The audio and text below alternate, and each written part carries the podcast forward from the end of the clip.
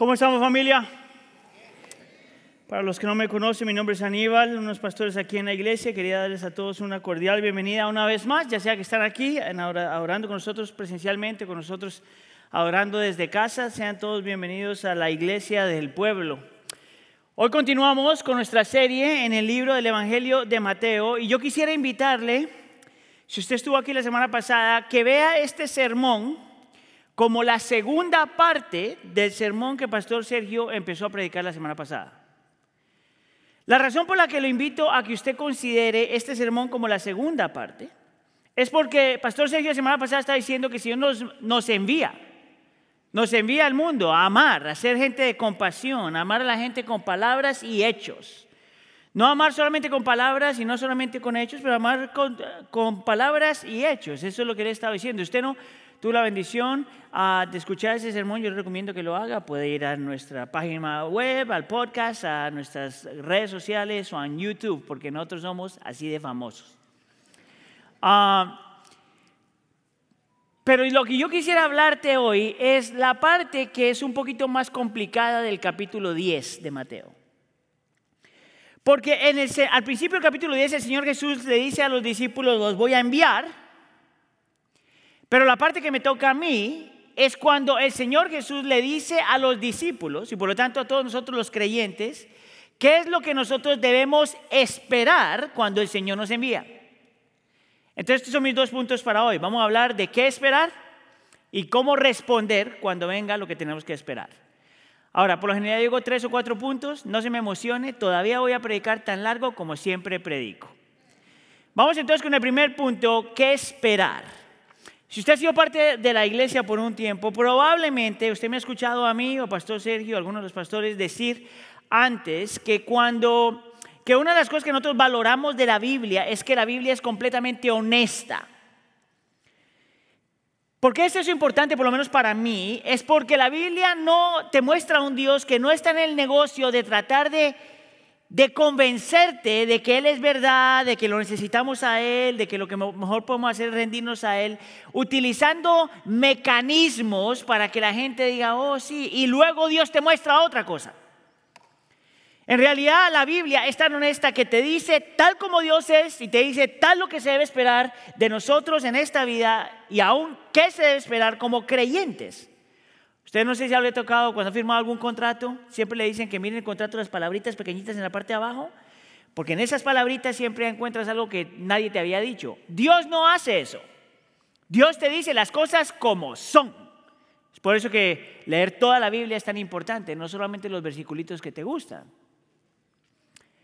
Y bien interesante porque el Señor aquí está llamando a sus discípulos, los está enviando, y antes de enviarlos se asegura de que entiendan lo que ellos van a pasar.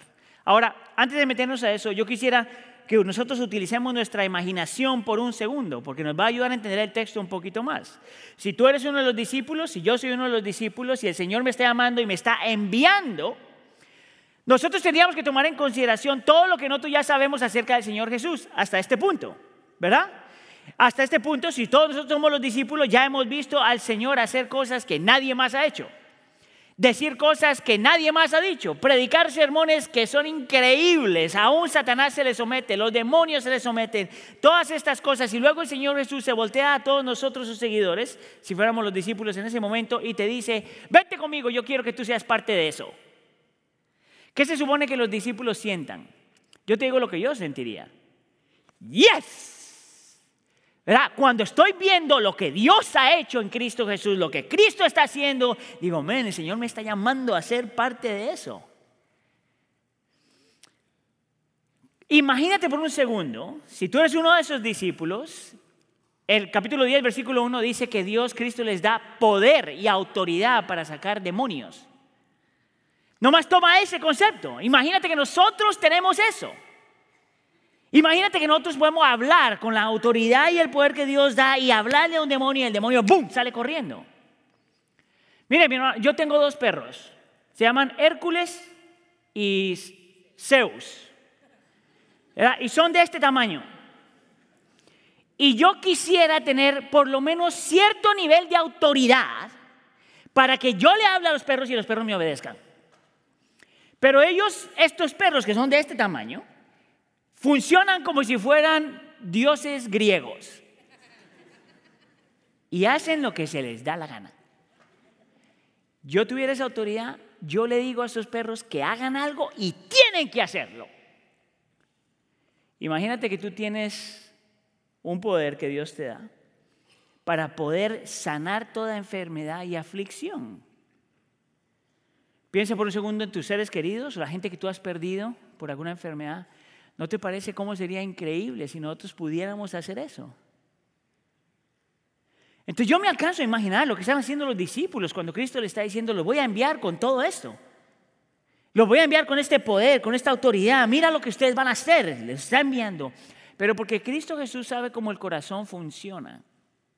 Y porque Cristo Jesús sabe que cuando nosotros tenemos cierto nivel de influencia o poder, autoridad, se nos va la onda. Cristo Jesús dice, espérense, antes de que se vayan, déjenme, les voy a hacer bien claro lo que ustedes van a pasar. Una vez más, estos son los pasajes que el Evangelio de la Prosperidad nunca te va a predicar. Empieza en el versículo 16 y mira lo que dice. Miren, yo los envío como ovejas en medio de lobos. Y en el versículo 17, los entregarán a los tribunales y los azotarán en sus sinagogas. Antes de que los vienen, le está diciendo esto lo que va a pasar. Y si tú has estado conmigo por un tiempo en la iglesia, seguramente tú me has escuchado también decir que cuando la Biblia te habla o describe de los creyentes o los seres humanos o nosotros como ovejas, eso nunca es algo que tú debes tomar como algo positivo. Por más de que tú pienses que ser oveja, ay, es bonito, mira el Señor cómo me habla. Imagínate la foto del Señor Jesús cargando la oveja aquí, que es la foto que todo el mundo le gusta. Esa imagen de una oveja, del cristiano como oveja, no es en inglés un compliment. Es más bien un recordatorio, es un poquitito ofensivo, diría yo, porque las ovejas son animales necesitados, inadecuados, débiles y hasta cierto punto medio tontos. Que conste que yo no le dije tonto, yo digo lo que las ovejas son. Y el Señor Jesús le dice a estos discípulos, antes de que yo los mande, acuérdense que ustedes son ovejas. Y los voy a mandar en medio de lobos. Lo que quiere decir es que cabe la posibilidad de que tú vas a hacer el lunch de alguien. Eso es lo que el Señor Jesús le está diciendo. Cabe la posibilidad, dice, que habrá gente que los entregará. La palabra se puede también eh, traducir ahí como a traicionar. Habrá gente que los traicionará, aún la gente con poder. Eso es lo que el Señor Jesús le está llamando a hacer. Y tú dirías, bueno, espérate un segundo, ¿qué pasó entonces con la emoción de los discípulos? ¿Qué pasó con lo que estaban sintiendo? El Señor Jesús no para ahí. El Señor Jesús sigue hablando y luego en los versículos 18 y 22 dice que no solamente van a ser perseguidos y todo esto por la gente, por gente con poder y autoridad, pero también aún cabe la posibilidad que miembros de la familia mismo te van a rechazar. Versículo 18. Serán llevados delante de gobernantes, versículo 21. El hermano entregará a la muerte al hermano, el padre al hijo, y los hijos se levantarán contra los padres y les causarán la muerte, versículo 22, y serán odiados de todos.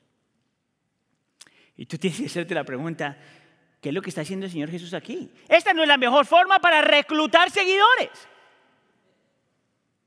Acuérdate que parte de lo que tiene valor en la escritura es que es completamente honesta y el Señor Jesús está diciendo, esto es lo que algunos de ustedes van a pasar.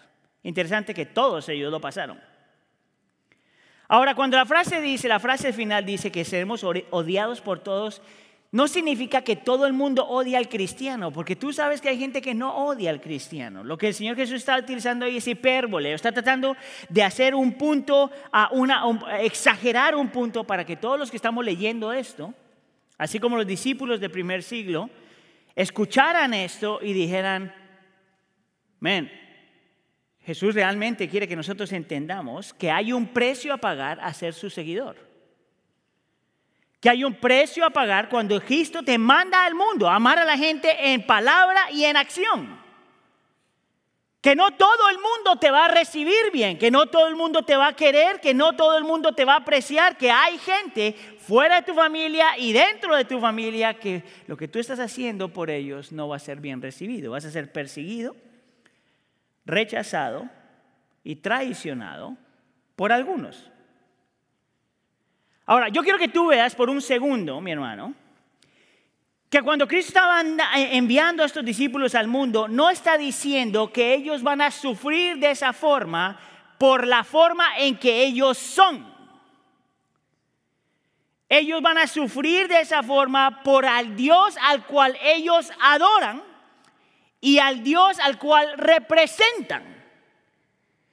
No es que la gente odia al cristiano por las cosas que el cristiano hace mal, pero hay gente que no quiere al cristiano por el Dios que nosotros adoramos y por lo que nosotros representamos. Es por eso que a mí me parece que cuando el Señor Jesús los está enviando, se asegura de que ellos sepan que van a sufrir, pero no por cualquier cosa, pero por Cristo, versículo 18. Y hasta serán llevados delante de gobernadores y reyes por mi causa. Diga conmigo mi causa. Versículo 22, y serán odiados de todos por causa de mi nombre. Diga conmigo mi nombre. Note que no dice que los cristianos deben ser perseguidos, rechazados y traicionados porque son arrogantes. Note que dice que los cristianos no deben ser perseguidos, rechazados y traicionados porque no son gentiles porque no saben mostrar el fruto del Espíritu, porque confunden la Biblia con la política, porque muchas veces confunden la Biblia con las tradiciones, porque muchas veces prefieren las preferencias que lo que la Biblia dice, porque muchas veces o le añadimos a la Biblia o le quitamos a la Biblia. El texto no dice que el creyente va a sufrir porque hace eso. El texto te dice que tú vas a sufrir porque vas representando al Dios de la Biblia. Mire, mi hermano, yo tengo un conflicto grandísimo. Cuando los creyentes sufren, pero no por Cristo, sino porque no reflejan el carácter de Cristo. El Señor Jesús no nos envía al mundo simplemente con sus palabras, nos envía con su carácter. Y la gente, hay gente que sí te va a rechazar, pero te va a rechazar porque tú adoras un Dios, porque tú crees en una verdad. Y porque tú te estás llamado a amar al Señor por encima de todas las cosas, a obedecer al Señor por encima de todas las cosas, a comprometerte con el Señor por encima de todas las cosas, a rendirte al Señor por encima de todas las cosas, a amar al Señor por encima de todas las cosas. Es por eso que dice el versículo 37, el que, el que ama al padre o a la madre más que a mí no es digno de mí. El que ama al hijo o a la hija más que a mí no es digno de mí. Y el que no toma su cruz y sigue en pos de mí no es digno de mí. Nota que el texto no dice que no ames a tus padres y no ames a tus hijos. Eso no es lo que dice. Si el texto dijera eso, estuviera contradiciendo otros versículos que nos llama a hacer eso. Lo que Cristo está diciendo es que ninguno de nosotros, si somos seguidores de Cristo, discípulos de Cristo, cristianos, nosotros no podemos poner el amor a los demás por encima del amor de Cristo. Es más, yo me atrevería a decir que si tú no sabes amar a Cristo primero, no sabes cómo amar a los demás. Para los que están casados, tú no sabes cómo amar a tu esposa a tu esposo si no amas a Dios primero. Para los que tienes hijos, tú no sabes cómo amar realmente a tus hijos a menos de que tú ames a Dios primero. Tú no puedes amar a nadie bien de la forma que tienes que amarlo a menos de que Dios, Cristo Jesús, sea al que tú amas primero. Más, más. Mire, cuando nosotros decimos estos estas cosas así, para la cultura moderna eso no se recibe bien. Es más, se rechaza. Porque cuando nosotros decimos que nosotros solo adoramos un Dios y creemos en una verdad y estamos solo creemos que hay un camino al Padre, que es Cristo Jesús, cuando decimos esa clase de cosas, la cultura moderna, que es un poquito postmoderna y que es un poquito progresiva, dice, es que los cristianos son como bien, en inglés se dice narrow-minded, tienen cerrado el coco. No son tolerantes. Mire, la realidad es que tú no tienes que hacer mucho para que la gente diga eso de ti. Mira, hay un comediante americano que dijo esto que me llamó mucha atención. Él dice que nuestra cultura ah, ha aceptado dos grandes mentiras. Dos grandes mentiras. La primera es que si no estás de acuerdo con el estilo de vida de alguien, o tienes que temer a esa persona o tienes que odiar a esa persona. Eso es una mentira, porque tú puedes estar no de acuerdo con el estilo de vida de alguien y no odiarlo y no tenerle miedo. La segunda mentira, dice, es que amar a alguien significa que tú estás de acuerdo con todo lo que la persona cree, todo lo que la persona dice y todo lo que la persona hace. Y él dice, eso también es una mentira, porque tú puedes amar a alguien sin creer lo que la gente cree, sin decir lo que la gente dice, sin hacer lo que la gente hace. Se lo pongo de esta forma. Para amar a la gente que no conoce a Cristo todavía, no significa que tú tienes que comprometer las convicciones bíblicas. Mire, escucha acá. Esa es la lucha más grande para los creyentes el día de hoy, en mi opinión. Piensan que para poder amar a alguien que no es creyente, se tiene que eh, eh, comprometer convicciones que la Biblia hace súper claras. Es posible amar a alguien que no es creyente sin comprometer las convicciones. Lo único que nosotros tenemos que estar conscientes que hay un precio a pagar. A mí me parece que muchas veces los creyentes, no todos, pero muchos creyentes, se han comido el cuento de la cultura donde tú empiezas a comprometer cosas que tú sabes que el Señor quiere de ti por amor a los demás, entre comillas.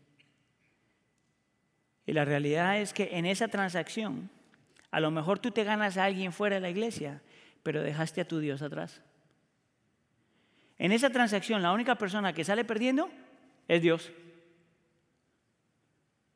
Y Cristo Jesús dice, no, no, no, tú no tienes que comprometer las convicciones, aprende a amar a la gente bien. No comprometas lo que yo, quién yo soy y lo que yo digo. Es más, Cristo Jesús se asegura que los discípulos entendieran que al Él estarlos enviando, ellos iban a pasar lo mismo que Él pasó. Por eso en el versículo 24 dice, un discípulo no está por encima del maestro, ni un siervo por encima de su Señor. Si al Señor Jesús le hicieron eso siendo Dios, ¿cómo nosotros vamos a esperar algo diferente? Es más, me parece ridículo que alguien espere algo diferente. Es más, me parece que muchas veces nuestra frustración es porque esperamos algo diferente. Una vez más, el Señor no te está llamando a ser un arrogante, con falta de gentileza, testarudo. Eso no es lo que el Señor te llama a ser, porque eso no refleja el carácter de Cristo. Pero tampoco te ha llamado a comprometer las verdades. Ahora vamos a ponernos por un segundo, una vez más, en los pies de los discípulos, en los zapatos de los discípulos. Doce discípulos escuchan esto el Señor va a enviar, les dice cómo va a ser la cosa, ¿cuál sería la reacción de esos discípulos? Mira, nosotros tenemos tanta información acerca de los discípulos en los cuatro evangelios que nosotros casi, casi podemos asumir cómo ellos, cómo ellos reaccionarían. Hay tanta información en los evangelios acerca de Cristo, de los discípulos, que nosotros podemos asumir cómo ellos reaccionarían. Yo me atrevería a decir que solo en, medio de los doce discípulos habrían solamente dos ah, comportamientos, dos reacciones. Para unos mostrarían un exceso de confianza. Estos son los que escuchan lo que el Señor Jesús dice, van a sufrir, van a ser perseguidos. Estos son los que dirían, dale, ¿quién dijo miedo? Yo me aviento. ¿Sabes quién yo pienso que respondería así? ¿Quién crees tú que respondería así? ¿Pedro? ¿Y Juan? Son conocidos por eso. Pero yo me atrevería a decir que la gran mayoría de los otros discípulos probablemente respondieron de forma diferente porque estaban llenos de miedo. Es más, voy a hacer un argumento en un segundo que yo pienso que ese era el sentimiento general casi de todos, porque Cristo Jesús utiliza la palabra miedo más que cualquier otra cosa en ese texto. Es más, yo me atrevería a decir que en este momento, en la iglesia del pueblo, todos los que estamos aquí y los que estamos escuchando esto en línea, tenemos las dos mismas reacciones de alguna forma. Algunos de nosotros tienen un exceso de confianza que dice, yo no le tengo miedo a nada de eso, y habían otros que dicen, como que suena bien, pero no tanto. Es más, Estamos en familia, amén. ¿Cuántos de ustedes son más bien como la tendencia es el exceso de confianza, como dale para adelante? Levanten la mano simplemente. Uno, dos, tres, cuatro, cinco, seis, siete. Oye, hay más aquí que el grupo inglés. ¿Cuántos de, cuántos de grupo más bien están en el lado del... A mí como que me da miedillo. Levanten la mano. Y la gran mayoría de nosotros. Aquí hay unos que no sienten nada. Esos son los mentirosos. Y mira lo que va a hacer el Señor. El Señor dice, yo te voy a enviar. Si tú eres creyente, el enviar no es opción. Ya, ya te envió, solo que tú no te habías dado cuenta. Y el Señor ya te dijo que sí ibas a ser perseguido. Y si no has sido perseguido todavía, o es que no has entendido que fuiste enviado, o eres medio cobardón. Por lo tanto, el Señor te va a decir, porque esa es la realidad del creyente, y aunque tengas un poquito de exceso de confianza, o si estás lleno de miedo, a los dos le voy a hablar. Entonces, agárrate, dile a la persona, agárrate. Ahí va. Punto número dos, ¿cómo responder? Para aquellos que somos que tenemos exceso de confianza, alguien parecido así a Pedro. Mira lo que el Señor le dice a esta gente antes de enviarlos. Versículo 16. Miren, yo los envío, dice Cristo, como ovejas. ¿Se acuerdan lo que yo le dije lo que una oveja era? Es una persona que todavía tiene mucha necesidad, que no, no tiene todo lo que necesita, que todavía es medio débil y no es muy inteligente. Dice a los que tienen exceso de confianza, yo te envío como oveja en medio de tus lobos. Por lo tanto, o por tanto, sean astutos como las serpientes e inocentes como las palomas. Fíjate lo que Cristo le dice a los discípulos que piensan que tienen lo que necesitan para cumplir la misión. Les dice, ustedes no son tan tan como ustedes piensan que son. Ustedes necesitan que yo los envíe. Ustedes necesitan que yo vaya con ustedes porque ustedes son ovejas. Y cuando están allá afuera, escuche acá, sean astutos. Interesante que la palabra astuta se puede, astuto se puede eh, traducir en cuántas diferentes formas en la Biblia. Puede traducirse como tengan cuidado, sean sensibles, utilicen la cabeza, sean prudentes, sean sabios. Nota que le dice los excesos de confianza, que por lo general la gente que tiene exceso de confianza son los que reaccionan antes de pensar. Amén. Yo soy así de vez en cuando. Y Cristo me dice, sí, no, yo te envío. Y vas a ser perseguido. Pero sé astuto como una serpiente. Escuche. Y de ahí dice, no solamente astuto, sino inocente. ¿Sabes cómo se puede traducir eso también? Gentil o puro. A mí me encanta esa imagen. Porque te muestra un cuate como Pedro. Y le dice, bájate de ese caballo. Sé gentil. Sé inocente. Sé prudente. ¿No te llama la atención? Es porque el Señor Jesús sabe que nosotros vamos al mundo no solamente con el mensaje de Cristo, pero con el carácter de Cristo. Esa es una descripción de Él mismo. No solamente con las palabras de Cristo, pero el carácter de Cristo. Escucha acá, tú no tienes que comprometer la verdad para amar a las personas. Pero si amas a las personas mal, vas a terminar comprometiendo la verdad. Lo que tú construyes con tu boca, tu actitud y tu carácter puede destruir. Lo que tú construyes con tu boca, lo que tú dices que la Biblia dice, tu carácter y tu personalidad puede completamente destruir. Yo pienso una vez más que esto es lo que el Señor Jesús, eh, es una de las razones por las que el Señor Jesús dice lo que dice en el versículo 18, 22 y 24. Cuando dice que los va a enviar, van a ser llevados delante de gobernadores por causa de Él, no solamente porque lo adoran a Él, sino porque lo representan a Él. En el versículo 22, van a sufrir por causa de su nombre, no solamente porque lo representan a Él, no solamente porque hablan de Él, sino porque están asociados con Él. Y en el versículo 24, es por eso que nosotros no podemos reflejar una cosa diferente a lo que nuestro Maestro reflejó. Mire, yo estaba, estudiando esto y, se me vino una imagen así de repente, esta mañana, cuando estaba en el primer sermón. Ah, eh, me acordaba cuando mis niñas eran chiquitas. Y nosotros, Heidi y yo, desde que las niñas eran chiquitas, siempre queríamos sentarnos con ellas y leerle la Biblia y todo lo demás para que crezcan los caminos del Señor. Y me acuerdo, tengo tantas imágenes en la cabeza donde tenemos a las niñas pequeñas y les decimos, ven mi amor, vamos a leer la Biblia, ven, vamos a leer la Biblia. El Señor es un Dios de amor, es un Dios de paz, es un Dios paciente, es un Dios de gentileza. Y las niñas nos miraban y decían, whatever, lo que decían, y se iban para otro lado. Y entonces nuestro tono empezaba a cambiar. Mi amor, ven, Vamos a leer la Biblia. Que Dios es un Dios de gentileza y paciencia y amor. Ven que vamos a leer la Biblia. Y la niña nos ignoraba. Es vete para acá, vamos a leer la Biblia. Un Dios de paciencia y un Dios de gentileza.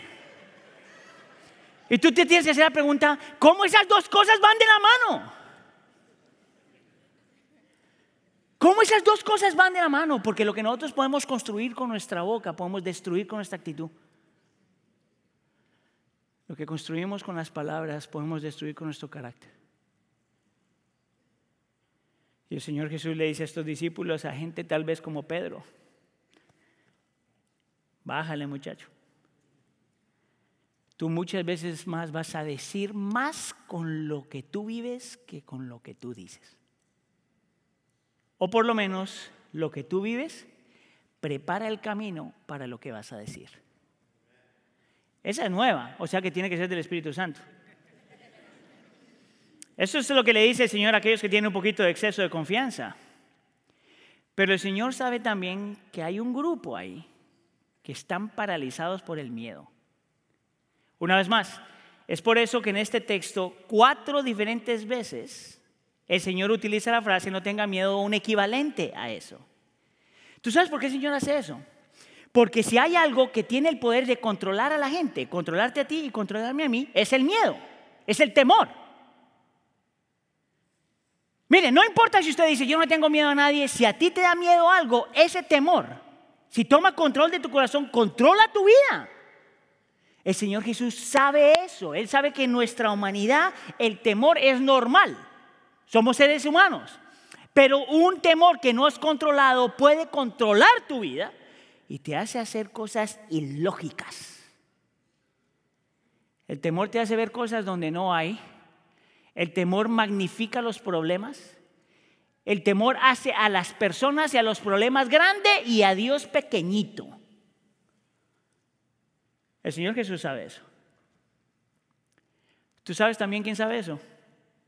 La cultura. Tú sabes que hay todo un mercado armado en los Estados Unidos y alrededor del mundo para manejar el miedo para controlar a la gente. Mire, a mí no me gusta hablar de política porque realmente a mí la política, no me llama, la política no me llama la atención. Entonces lo que voy a decir ahorita no tiene nada que ver con eso. Pero, ¿qué es lo que nosotros celebramos aquí o hacemos aquí en Estados Unidos cada cuatro años? Las elecciones, tenemos que votar por un presidente. Mire, yo tengo 47 años, entonces estoy lo viejo lo suficiente para acordarme de aquellos días donde las cosas eran más bonitas. Yo me acuerdo, por ejemplo, que hace 20 años más o menos, tal vez 30 años, cuando una persona estaba eh, postulándose para presidente, su trabajo era convencer a la nación de que él o ella era la mejor persona o la mejor persona para ser presidente. Entonces gastaban un montón de tiempo diciendo a la gente, mira, estas son las razones por las que tú tienes que votar por mí. Esto yo hago, esto yo hago, esto yo hago, esto yo quiero, esto, esto yo valoro, tan, tan, tan, tan, tan, tan, tan. Entonces gastaban 80% de su tiempo diciéndole a la gente, ¿por qué tú debes votar por mí? 20% del tiempo, ¿por qué tú no debes votar por este? Pero mira cómo la cultura ha cambiado. Porque ahora, si tú miras las últimas dos elecciones, es 80% del tiempo. Es convenciendo a la nación de que esa persona es un enviado de Satanás. De que esa persona te va a hacer la vida miserable. que si esa persona gana, Dios no va a, no va a saber qué hacer con esta nación. Oh, by the way, voten por mí. ¿Tú sabes lo que está haciendo esa gente? Manejando el miedo para controlar. ¿Tú sabes quién hace eso también? Las redes sociales. Tienen todo un, una mercadotecnia para hacer y producir en ti miedo. ¿Tú sabes quién también hace eso? Las noticias. Agarra Univisión y Telemundo. Y vas a darte cuenta que utilizan exactamente lo mismo. De repente aparece en inglés se llama breaking news, que es una frasecita, o en CNN o Fox, para los que ven inglés también. Es una frasecita que breaking news. O eh, noticias de última hora. Es más, ¿no había un show que se llamaba Última Hora? Mire, eso está creado para que la gente vea eso. Oh my goodness, ¿qué está pasando? ¿Qué está pasando?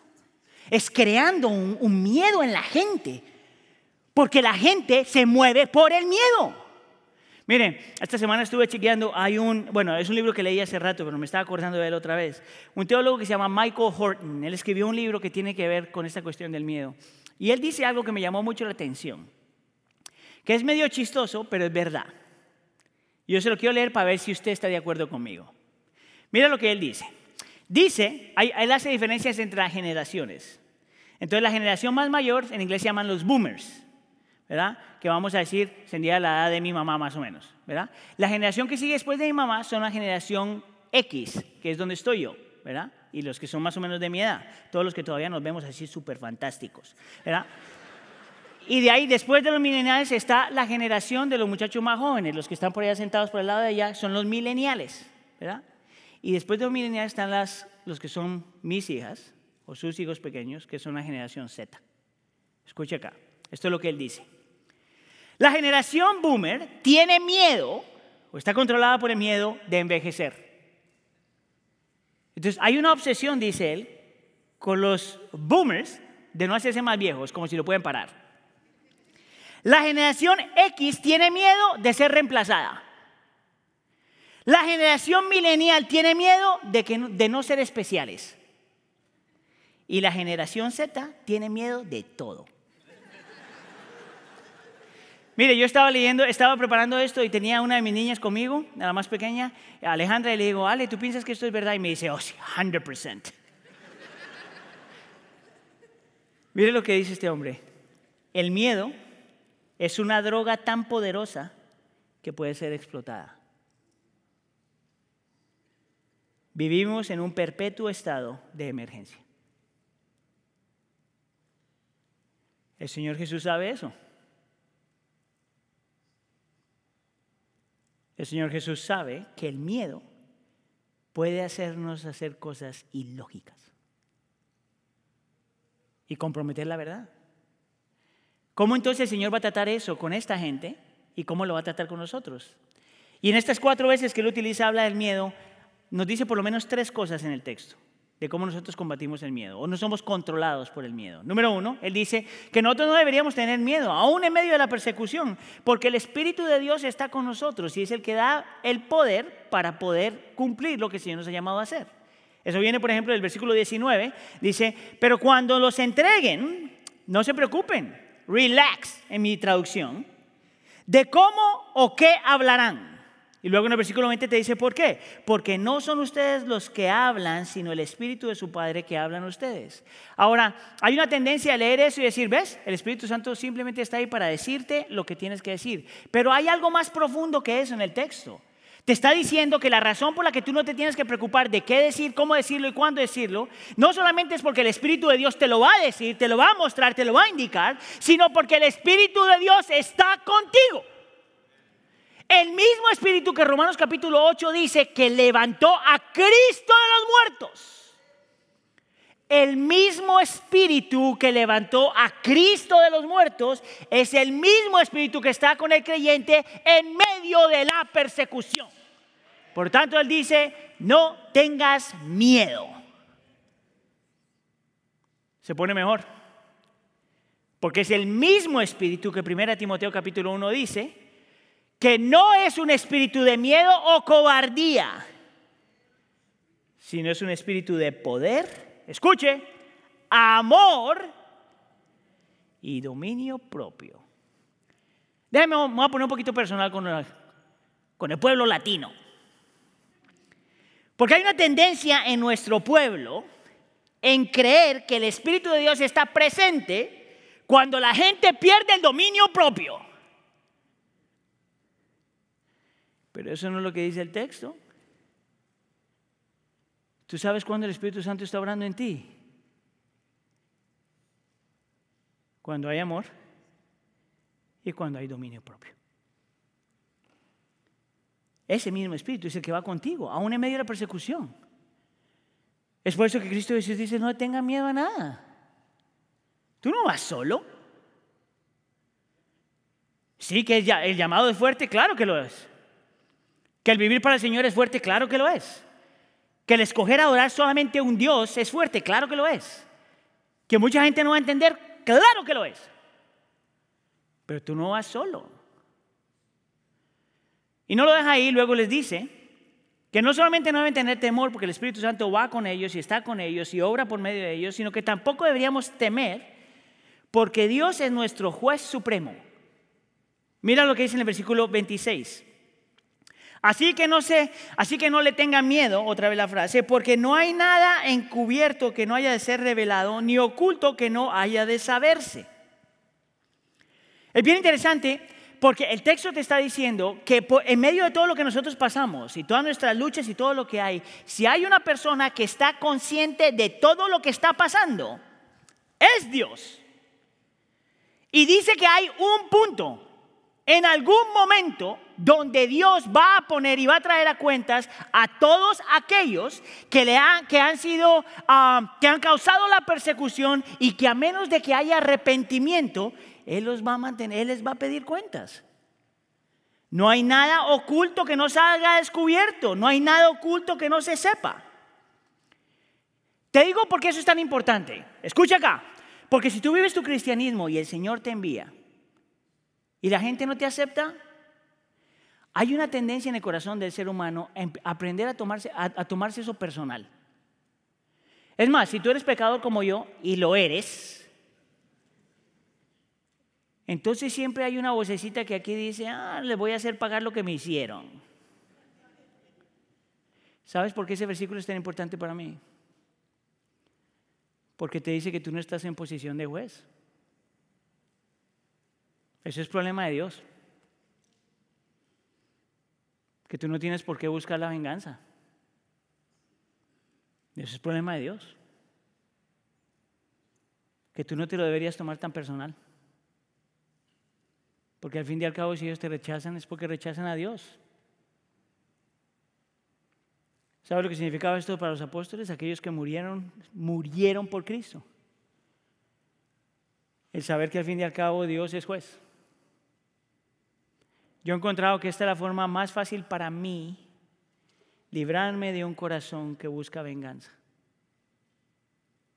El Señor sabe. El Señor va a tratar con ellos lo que tengan que tratar. Mi oración más bien que se arrepientan, porque si el Señor les cae como juez, les va a ir feo. Y lo tercero que el Señor Jesús les dice es que no deben tener temor, no solamente porque el Espíritu Santo con ellos, y no solamente porque Dios es el, el juez supremo, sino también, otra razón, número tres, porque no hay que ser controlados por el temor, porque nosotros somos para Él. Escucha versículo 28. No teman a los que matan el cuerpo, pero no pueden matar el alma. Más bien teman a aquel que puede hacer perecer tanto el alma como el cuerpo en el infierno. Y este es un versículo que realmente le tienes que echar cabeza. Note lo que el Señor Jesús dice. No temas al ser humano, que lo único que puede hacer es matarte. Es lo único que puede hacer, matar el cuerpo. Pero témele a Dios que puede matar tu cuerpo y tu alma. Y dice, y enviarla al infierno. Y aquí tú tienes que hacer la pregunta, ¿what? te muestra que la solución para el temor al hombre es temer a Dios más. Y alguien entonces tiene que hacerse la pregunta, ¿qué significa temer a Dios? Y aquí entonces es donde yo quiero que tú pongas las tapitas para pensar. Porque hay una tendencia a mirar el temor a Dios solamente de dos formas. Uno es como decir, bueno, tener reverencia y admiración por Dios y yo diría, amén. Eso es parte de temer a Dios. Otra gente diría, no, temer a Dios es tenerle miedo. Y yo te diría, amén. Es más, si tú quieres entender lo que significa temer a Dios, tienes que abrazar los dos conceptos. Tienes que abrazar el concepto de que Dios realmente es intimidante y que a la misma vez es hermoso.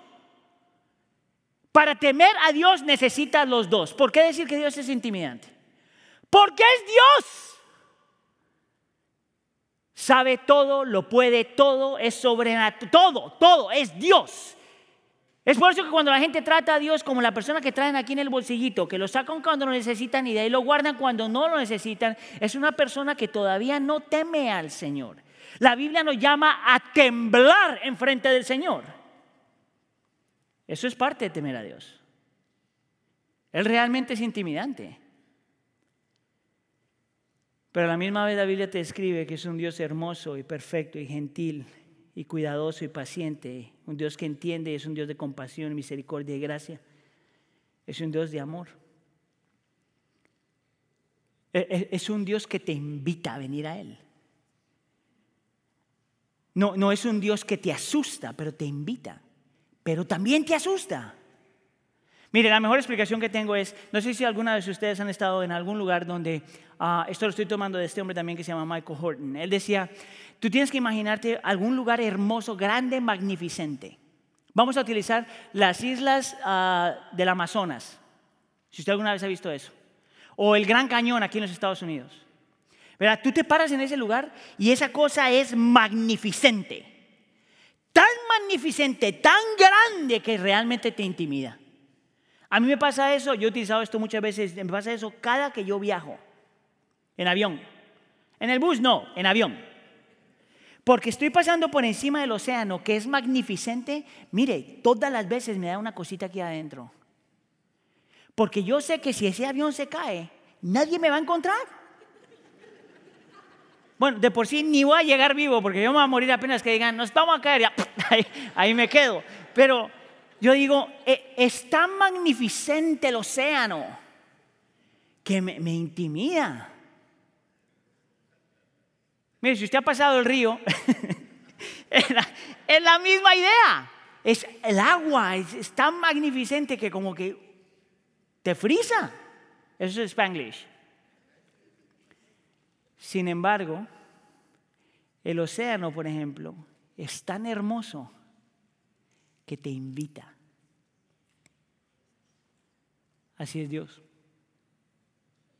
Y ese es el temor, donde tú ves la magnitud de quien Él es, que te puede hacer temblar.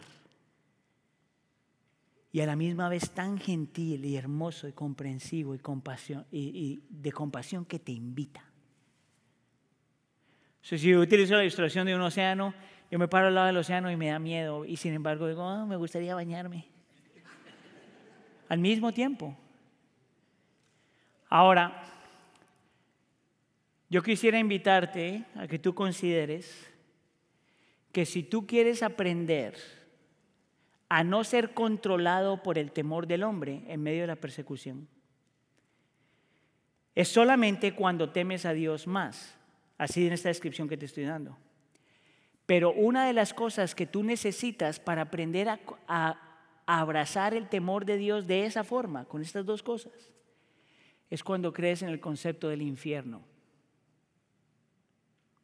El Señor Jesús lo dijo. Es el que tiene el poder para matar tu cuerpo y tu alma y enviarlo al infierno. Y tú dirías, ¿cómo podemos abrazar el temor de Dios pensando en el infierno? Mire, la cultura moderna, y muchos de nosotros, incluyéndome a mí, por mucho tiempo, aun cuando estaba, eh, si tú me preguntabas yo qué temas quería predicar, yo nunca escogería hasta el día de hoy hablar naturalmente del infierno. Hay alguna gente que piensa que nosotros no deberemos hablar del infierno porque lo que tenemos que hablar es del amor de Dios. Yo quisiera argumentar que lo que el Señor me ha mostrado a mí a lo largo de estos años es que yo realmente no puedo abrazar el concepto del amor de Dios si no abrazo el concepto del infierno. ¿Por qué dices tú? Gracias por preguntar. Te voy a dar cuatro razones por qué tú necesitas entender que si el infierno no existe, Dios no puede ser amor. Cuatro argumentos. Argumento número uno. ¿Puede Dios realmente ser un Dios de amor cuando mira todo lo que está dañado en este mundo, todas las injusticias, toda la corrupción, todo el abuso, y decir, it's okay, yo te amo? ¿No te parece a ti que si Dios hace eso, deja de ser un Dios de amor? Es más, deja de ser un Dios justo. ¿Cómo es que un Dios de amor y un Dios justo mira todo esto, las consecuencias del pecado, y no hacer nada? Es por eso que nosotros llamamos a la gente arrepentimiento. Porque o la gente se arrepiente, o tú te arrepientes, o te va a tocar el juicio de Dios. Porque Dios es santo, porque es amoroso, y porque es amoroso, es santo y justo. Entonces, si tú no crees en el concepto del infierno, no puedes creer en el amor de Dios de esa forma, o te has inventado otro amor. Argumento número dos.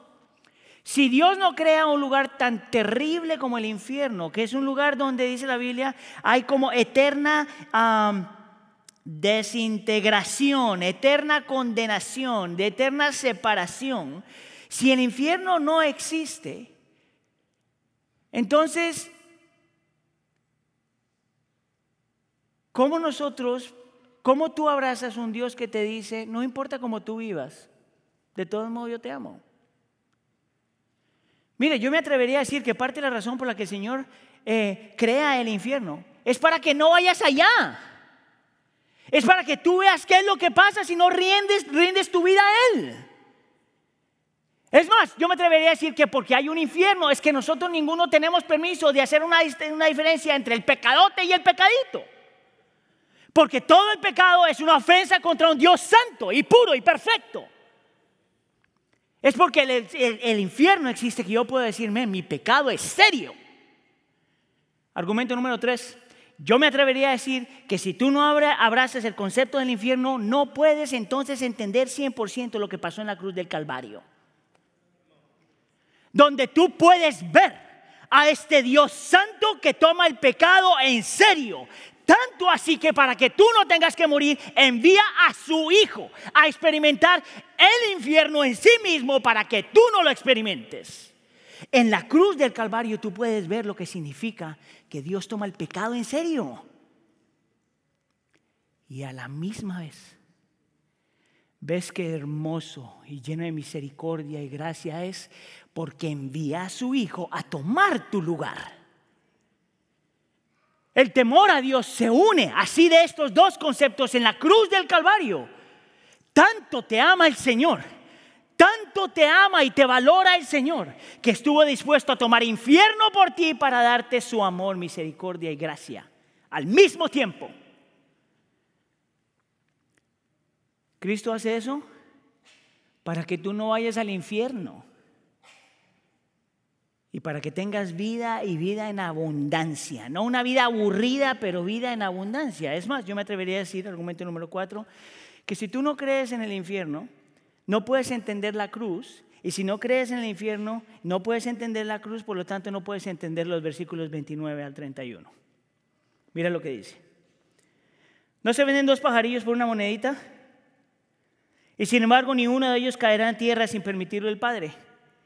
Y hasta los cabellos de la cabeza de ustedes están todos contados. Así que no teman, ustedes valen más que un, muchos pajarillos. Mira lo que el Señor te dice. Tanto Dios le importa todo en esta creación, tanto así como un pajarito que es casi casi insignificante en su valor. Unas moneditas. Y te dice, si Dios le importa eso, ¿cómo tú vas a dudar que tú le importas más? ¿Y tú sabes cómo sabemos que tú le importas más? Porque Cristo fue a la cruz del Calvario Porque experimentó la culpa que tú tenías, experimentó las consecuencias de tu culpa. Porque tú, ah, tomó sobre sí las consecuencias de tu pecado, porque experimentó el infierno en carne propia. So, la próxima vez que tú estás cuestionando si Dios está a favor tuyo, tú tienes que mirar eso. Y la próxima vez que tú no te acuerdes que el Señor realmente está por ti, tú tienes que acordar. ¿Sabes por qué? Porque al ser cristianos tú vas a ser perseguido y tú vas a luchar. Y en medio de la lucha, el, miedo te va a hacer pensar, primero, que Dios no está contigo y te va a olvidar que el Espíritu Santo está contigo. Número dos, te va a querer llevar el miedo a que tú te tomes, eh, busques la venganza y se te va a olvidar que Dios es el Dios, eh, ese es el trabajo de Dios, pero número tres, se te va a olvidar el valor que tú tienes, el valor que Cristo Jesús mostró en la cruz del Calvario. ¿Sabes cómo es la única forma en que tú te deshaces del, temor del hombre? Temiendo al Señor más. Y lo temes más cuando abrazas lo terrible que Dios es y lo hermoso que Dios es. ¿Tienes tú eso? Déjame te hago una invitación. A lo mejor, a lo mejor, sería bueno que tú tomes un tiempo para pensar y estudiar lo que el infierno es. Porque te aseguro que cuando lo hagas, la cruz del Calvario se ve hermosa. Y eso cambia tu vida. Oremos.